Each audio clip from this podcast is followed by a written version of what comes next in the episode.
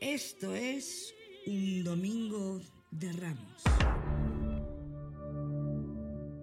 Después de un cúmulo importante de visionados de películas, series y o documentales, un día me di cuenta de algo.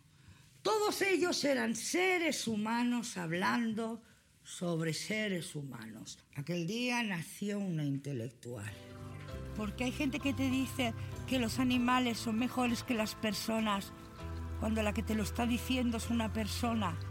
Si yo participara en el juego del calamar, a ver, ¿quién sería? El gilipollas que le sale la galleta del paraguas. Antropología pura. Juan, si tu madre fuera espía, ¿tú crees que te lo diría? Antropología. Antropología. Porque a partir de qué edad no te quedas con el que más te gusta, sino con el que más le gustas tú. Pájaro que vuela para la cazuela.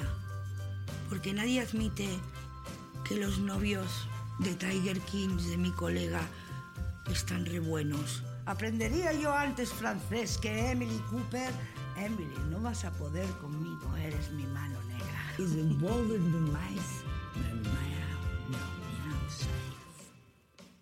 Eso se me quedará toda la vida. Seguro que a vosotros también os interesa, ¿no es así? miau, miau. ¿Y qué debe tener todo, todo intelectual que se preste un iPod? Un podcast.